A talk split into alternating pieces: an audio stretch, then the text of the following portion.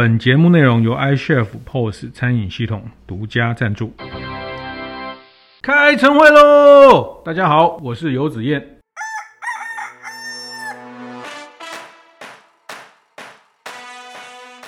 我我还是还是讲说哈，就是说我们还是去思考一下，你是用什么符号、图像、文字去连接品牌跟消费者之间啊？你用什么去沟通？那我常常会进到一些观念对了，店就赚了。欢迎收听大店长陈慧。好，那这集我想跟大家聊呃一个呃品牌的思维哈，也是前阵子然后大家知道有一家很呃日本的名店哈，这个来西门町开幕哈，那开到呃这个人排的太多了，这个。陈时中部长都叫大家不要再去哈，那个吉安殿堂哈，就是唐吉诃德哈。那其他海外的店，它叫东东东体啊，就你进去到那个店里面，它一直放那个洗脑歌哈，就是东东东体。那这个唐吉诃德，其实我前天呃也在一个比较离峰的时间哈，去看了一下这个店哈。那呃我注意到，其实我那天呃已经比较接近半夜了哈。那呃就。看完电影就跟呃女儿一起去逛了一下这个店哦，那因为小朋友一直看到很多 YouTuber 在讲这家店，那就想去看。呃，其实排排队排大概十分钟，也没有太特别排队，那就就进去了这个店。其实，在这个过程，其实他排队拉了一些人龙哦。那我特别注意到他在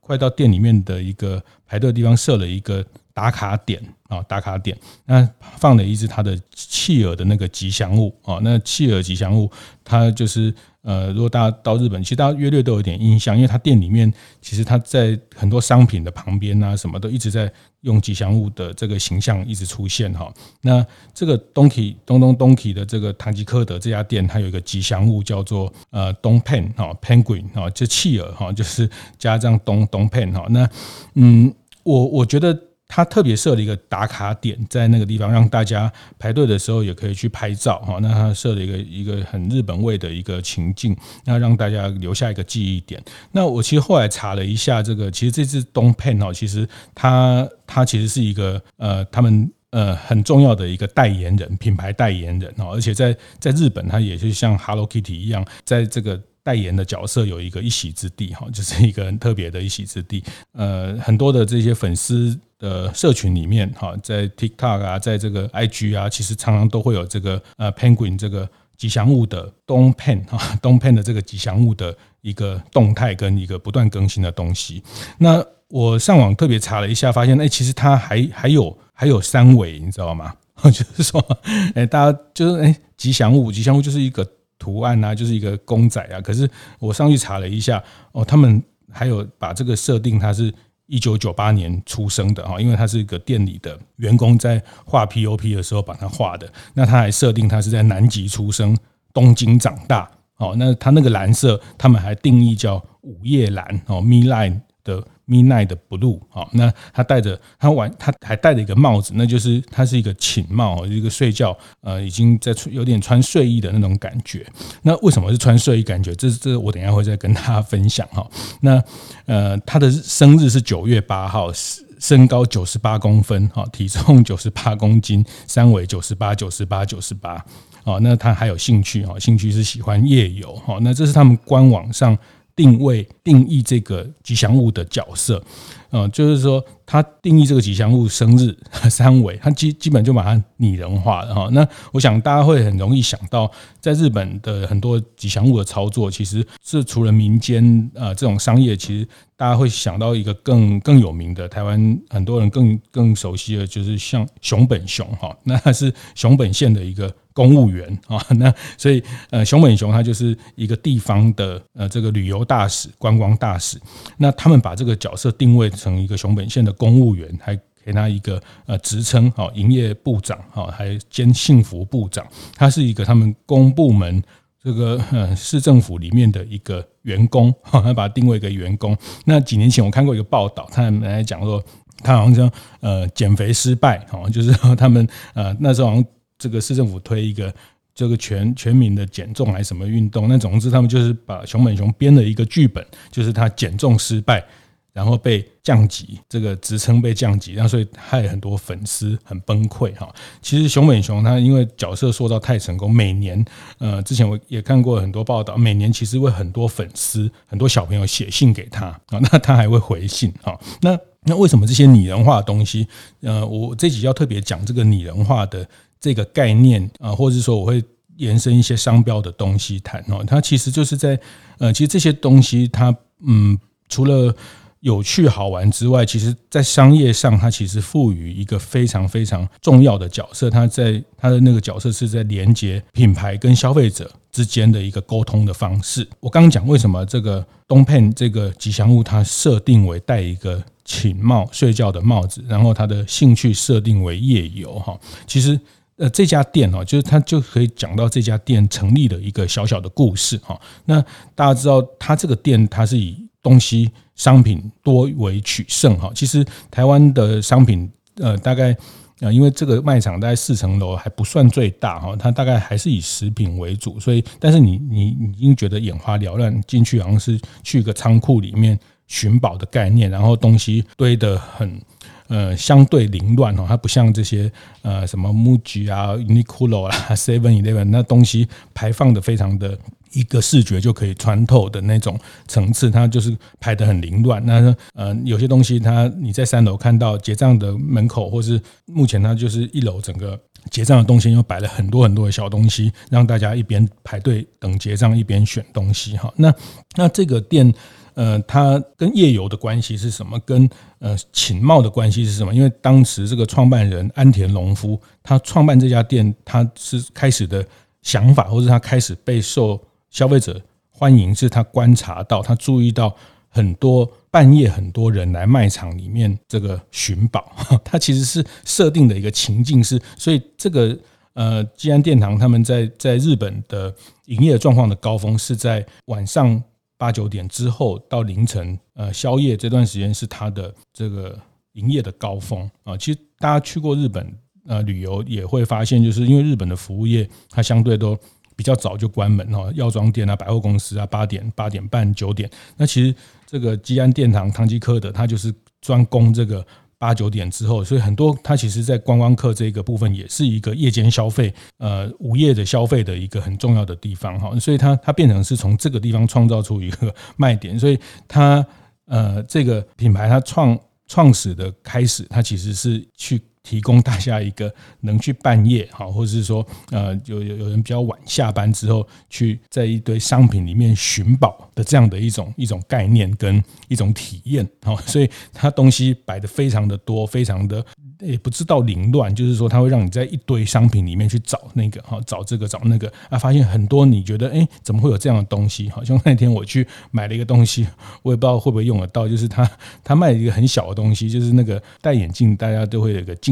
镜架嘛，鼻垫，它就是一个这个你鼻子跟那个眼镜接触那个地方的一个小小的鼻垫哈。那嗯，它还有两种颜色哈。那总之就是说，哎，我觉得这个很有趣。很特别哈，我不知道这个东西到底有没有效。那那我就会想要说，它它不一定你怎么不一定是很实用的东西，但是哎，我就觉得哎，竟然这边有这个东西，我就想要买买看看试看看，它到底这是不是让我的眼镜戴起来比较舒服啊？那总之就是说，这个吉安殿堂它它其实它这个品牌设定的一个场景跟体验的。呃，服务它其实是要让大家有一种类似寻宝的概念，然后特别是在半夜的时候，所以它这个回到它的人物的设定，它的吉祥物的设定，它就会去刚刚讲的，它的兴趣就会把它定位在夜游，然后它就从这个它的装扮哈，那他就会从这个东西延伸出很多相对应的很多行为面的部分，然后去跟观众。跟他的潜在的消费者，跟想要接触他的消费者互动哈，那我相信哈，我相信呃，接下来他们在台湾的 IG，在台湾的官网，在台湾的很多推广活动，他一定会把这个人推这个东片这个吉祥物推出来跟大家互动。那我还是讲这个叫做连接品牌跟消费者之间的这个沟通的方式。那我这集特别把这件事情提出来哈，就是说，嗯，我我其实我观察到就是。就是我觉得台湾或是华人，我们特别对于用图像或是用一个一个角色作为品牌跟消费者沟通的这一件事情，比较不擅长、比较不熟练、比较不直觉的去想到这件事情哦，就是说，呃，刚讲到卖场哈，那台湾有很多呃卖场哈，那呃你说嗯，像当香港开过来的屈臣氏啊，或是这几年台湾很厉害的宝雅哦，或是呃康世美哈，那其实我们大概好像它有一个英文名字，或者是说有一个有一个有一个符号，但是。我们都这个这些卖场其实也也很大哈，那那他们都没有一个一个能代表它的品牌沟通的一个行为的方式啊，那这有点可惜，但是也有哈，其实大家呃也会想到全联哈，全联啊，那这个 Seven Eleven 在台湾的这个 Open 奖。哦，全联的福利熊啊，那像福利熊，这也是到这几年，因为它品牌再造的时候，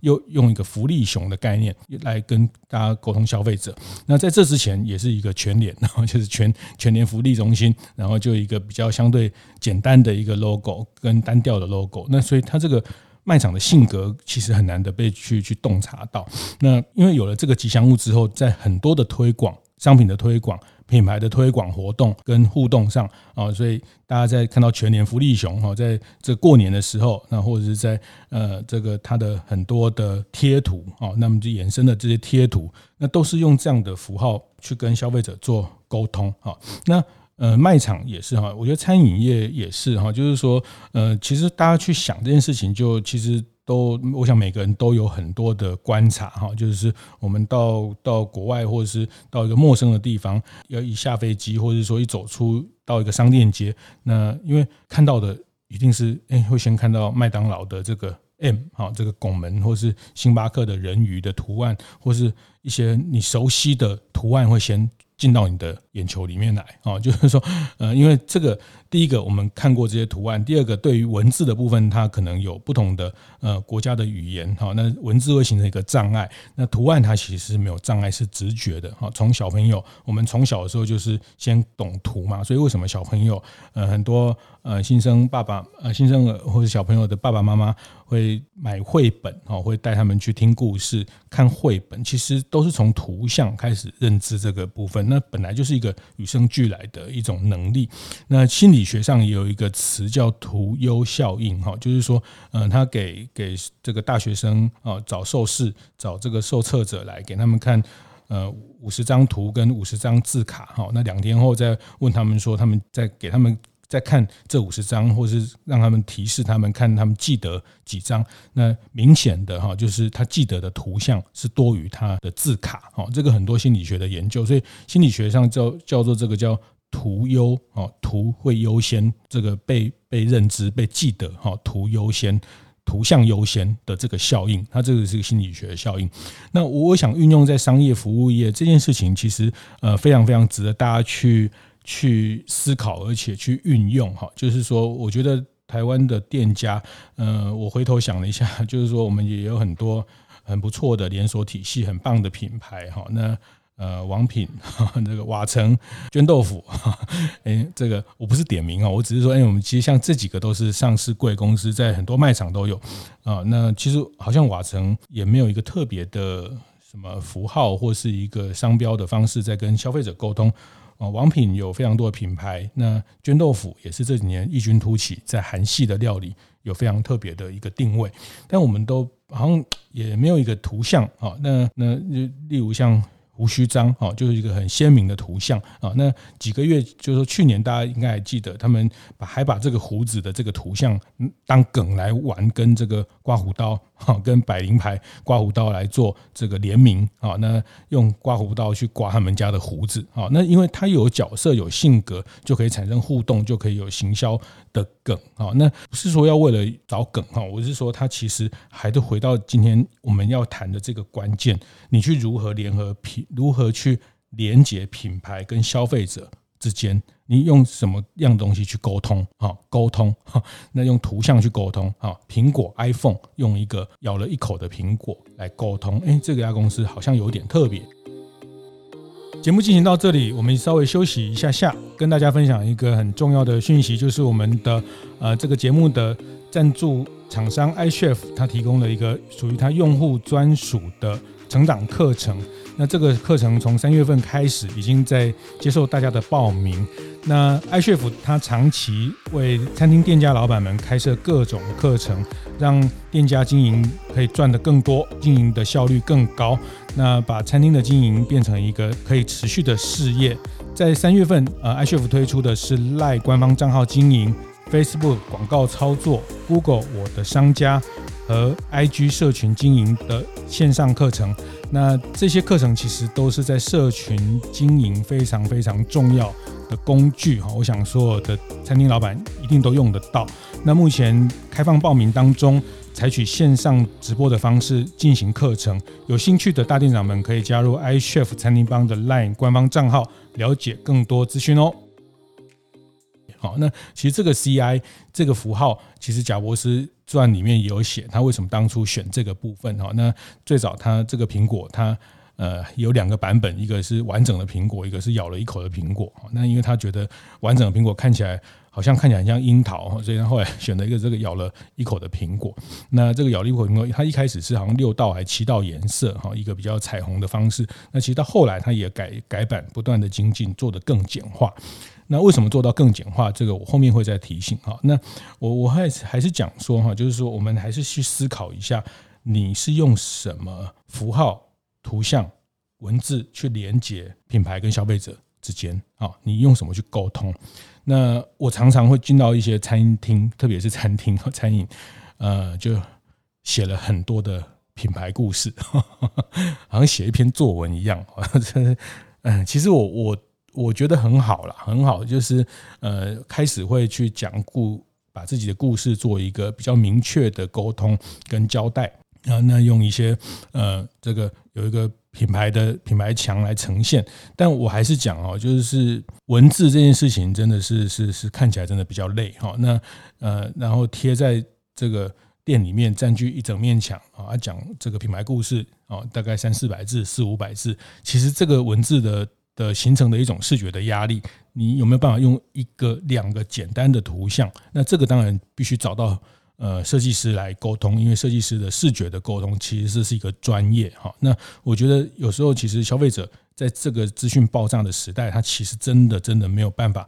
走到店里面还要把你的品牌故事读完哈。那那这件事情其实呃，我觉得图像的部分啊，我刚刚讲，其实我们回头看看台湾的呃餐饮通路大概。我好像都没有一个太多人去把这件事情很认真的去做，呃，也是有哈，但是像咖啡店哈，咖啡产业最近也是非常非常，呃，这十几年还是一个很很多人投入哈。那呃，我觉得咖啡里面比较成功的，我觉得呃，卡玛哈，卡玛的这个卡玛 baby，他们用一个卡玛的这个咖啡豆延伸的一个视觉的图像去跟消费者沟通哈。那它这个是一种。品牌跟消费者沟通的方式，那这个沟通它呃，所以你在街头，你就会看到他们有一个这个呃，很很很鲜明，走到店里面就先看到这个卡玛的 baby 哦，那有点疗愈，有点可爱。那圣诞节的时候，他会戴上圣诞帽，哦，那那个。万圣节的时候，他会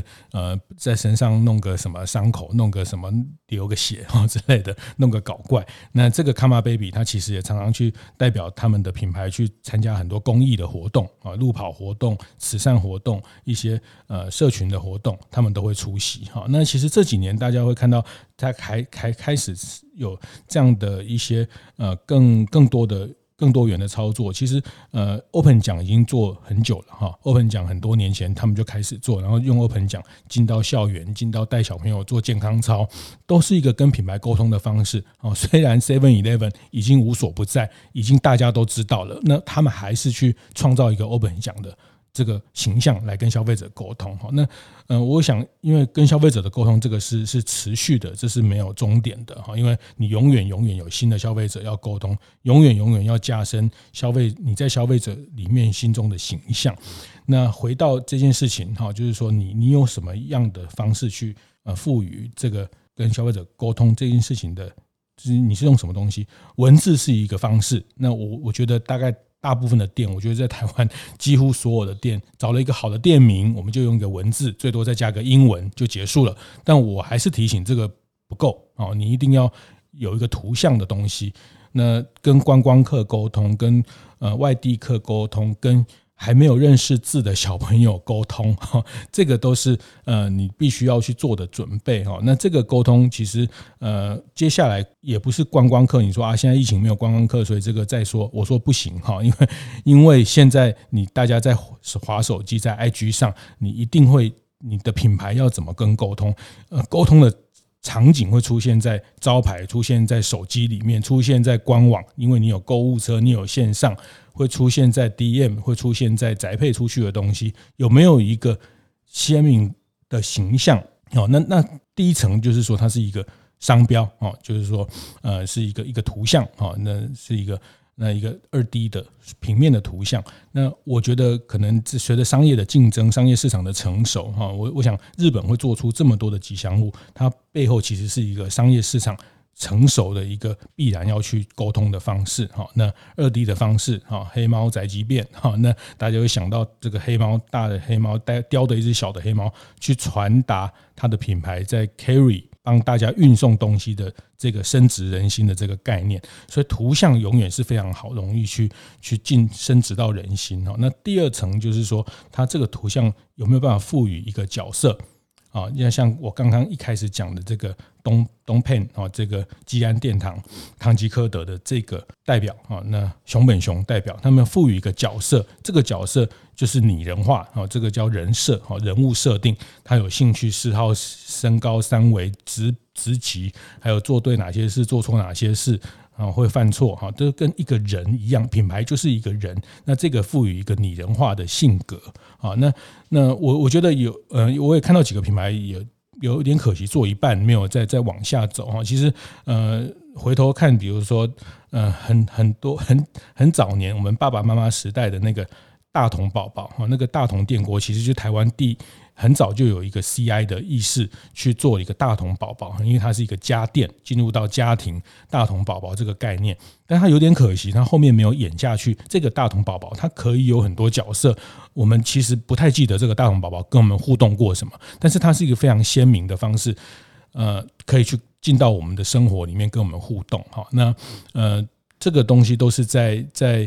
跟消费者沟通的一个非常好的着力点哈，那有点可惜，有一点有个大同宝宝，但是然后呢没有了哈。那我觉得类似伯朗咖啡 也是哈，就是说呃，哎，我们记得他会讲唱一句 Mr. Brown 这个很雄厚的声音哈。那这个我我不太会学哈，所以我不敢乱唱哈。但是但是就是说呃，这个伯朗咖啡，哎，他大概，但是我觉得他他好可惜，他可以在更多的角色进来。当伯朗咖啡的一个很成功的代言，因为喝咖啡是一种呃放松，是一种品味，是一种呃什么等等，这个角色可以去定位啊。那所以咖啡店其实咖啡店它后来呃，我们也看到卡玛做这件事情哈。那比如像这几年开非常多的路易莎哈，路易莎它其实后面也它也把自己的 CI 也做了更大的，也花了力气去做了一个一个人鱼呃，这个也我不知道。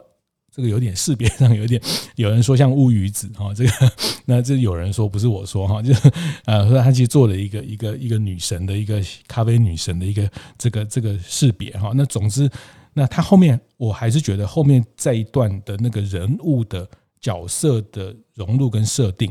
哦，就回头看大家回头想一下，把这件事情串起来，大家其实每个人都有看到这个脉络，只是突然我们回头我们做的时候，其实我们就。就在墙上写了一堆 一个一个品牌故事五百字，我觉得，呃，我我每次看到这种品牌故事五百字，我都觉得有一点有一点累哈。我其实我我会我会会跳过去哈，除非呃真的真的有点时间才会去去看哦。那那但是图就很容易抓进来哈，就是嗯，大家在想最早期的麦当劳叔叔啊。肯德基爷爷啊，在沟通这个新的一个生活，这个呃，这个餐饮文化的时候，这个这个美国文化是用这样的方式去沟通麦当劳叔叔啊，是沟通肯德基爷爷啊，所以这个肯德基爷爷就是一个慈祥的概念啊，所以这个人看起来这么慈祥，做的东西。一定是很好吃的嘛，对不对？就是说，它会让你产生这样的连结啊，开始讲它这个呃，它从哪一个地方来，从肯德基的，为什么他会做炸鸡？哈，那这个人物设定，那这个部分其实我觉得在西方的商业，其实他们成熟的早的过程下，其实很早，我觉得西方人特别呃对图像的这件事情有有一个很特别的呃直觉的这件事情都还蛮用心去去想的哈。那华人可能我们呃太太重视文字的表达，就是听说读写，然后就是我们花很多时间在在在文字上的一些沟通。但是我我觉得这个文字的沟通，呃，其实。呃，是 OK，但是我觉得，其实，在效率上，图像其实是更关键哈。那，嗯，这个麦当劳叔叔，其实我想，这深植说的人心。那其实最早哈，其实，呃，我听过这个如果儿童剧团的赵自强赵团长哈，其实他当年在成立剧团之前，他其实就扮演过麦当劳叔叔，而且他是台湾第一批，呃，好像他那时候讲有三位，在台湾麦当劳要开店的时候，他们是三位这个。呃，表演表演者，然后这三位是送到美国去训练的哈，因为他去训练呃，这个麦当劳叔叔在在店里面跟小朋友互动的这些呃，这个叫呃他的一些手势啊，一些一些呃行为啊，那这个其实在品牌端都有标准的定义哈，所以这件事情我觉得大家串起来想，哎，对啊，为什么麦当劳叔叔、肯德基爷爷、Open 讲全联先生啊、卡玛？包括现在这个基安殿堂的这个东 pen，他们要用这样的方式沟通。那当我们开店的时候，为什么我们想完了一个店名啊，再加一个英文，我们就觉得结束了呢？没有，这是这是还不行哦，这是不行。你你至少要有一个图像的东西，在在人们在看不到字的时候，用用图像就看到，就就想起你了，就就记得你了，就连接你了。因为这个东西才能。会直达到人心里面去，会很容易种在他的心里。好，那那我最后提醒就是说，为什么这件事情现在更重要？因为现在在手机的传播，在数位的传播上，其实我们更多是仰赖图像。好，大家都知道，嗯，现在呃，这个 IG 的使用跟 FB 的使用，好，那呃，你一定要跟别人说我有 IG 哈，因为表示我比较年轻。那那 IG 就是大量用图文的方式，先图。哦，那有图的方式在沟通，那影像化的这种沟通，其实已经是这个时代非常非常呃这个重要，因为讯息量太大。好，那我先看图，先看先看好看的图，先看有趣的图，看到图，我想想再看，想多理解才会去进到文字。哦，那绝对不会因为他看了一段文字，觉得哇，好好棒棒，我想说他会放一张什么图片。我想大家在操作 FB 社团也是这样，会选一张吸睛的。图啊，去带你的内容要行销的内容出来，所以，我我想我们每天的行为都在这样的一个一个逻辑跟跟套路里面。但是，当我们自己在开店的时候，当我们在自己设计我们自己的呃识别的时候，为什么我们往往都 都少了后面的这一段啊？这是我想今天抛出来的问题，去跟大家思考，就是说你到底是用什么？东西去连接品牌跟消费者这个东西的沟通啊，那呃图文啊，这个都是一个这个文字，我们直觉都都会是文字，但是店名啊，但是其实这个不够，真的不够哈，你要一个一个一个容易被辨认的图案，越简单越好，越简单越好哈。那因为现在在不同载体上。呃，甚至上在 iPhone 上，在这个手机上，哈，或者在有人在 iWatch 上，这这个这么小的荧幕，你要看得到这个 logo，它一定是要非常非常简单啊！大家去看这些 FB 的 logo 啊，这些什么 WhatsApp 啊，这些这些，在你你看一下你自己的手机里面的这些呃这些啊 App 的这些图案都非常非常的简单哦。那这个简单才能去形成记忆。那这个简单的记忆之后，你如果可以再创造，我觉得特别对服务业来说，你你真的在创造一个人物的角色啊，那这个角色其实就有很多人人设人物的设定可以进来去沟通你在这个品类你的品牌的性格啊，那随着季节，随着不同的 event，随着不同的活动，它就是一个很好很好去演故在他身上有一个很好的载体啊，那这个。形成一个很好的载体，去去说故事，去去表达你的商品的人物设定啊。那这个设定能延伸，它就形成了一个性格的印象啊。那这这是品牌端一个非常非常重要跟关键啊。那也是我这次去看到吉安殿堂唐吉诃德来台湾开第一家店的，他们在。整个上面会设计注意到这件事情哦，那我想大家之后不妨在逛这些呃日本的卖场，或者是说不同国家的呃，我们去体会一下这个差别哈。那本土的卖场也非常成功，我觉得我们的商品力，我们的管理、我们的营运都没有输别人。哈，其实呃，我我那天去唐吉诃德买了半天，其实大部分东西都台湾本来就有，就是说呃，就买了一堆东西，然后结果。就被我女儿笑说：“爸爸，你买这巧克力，然后就带我去 Seven，这本来 Seven 里面就有了啊。就是其实很多商品，它它商品它它真的不是因为商品吸引你，它因为某一种一种一种卖场的气氛啊。我刚刚讲像唐吉诃德，它提供了一个让你好像寻宝的一种感觉啊，好像回到日本，好像不是回到，我们又不是日本人，就是说好像到日本的感觉，因为它所有的的商品都是几乎是用日文的啊。那所以。呃，这个其实我想在创造差异，跟特别是在创造消费者沟通的效率上这件事情啊，如何去去增进，这个是我在这几项跟大家提醒分享。会后记得在 Apple Podcast 订阅、评分、留言。有任何想在晨会上讨论的议题，也欢迎提出。大店长晨会，我们下周见，拜拜。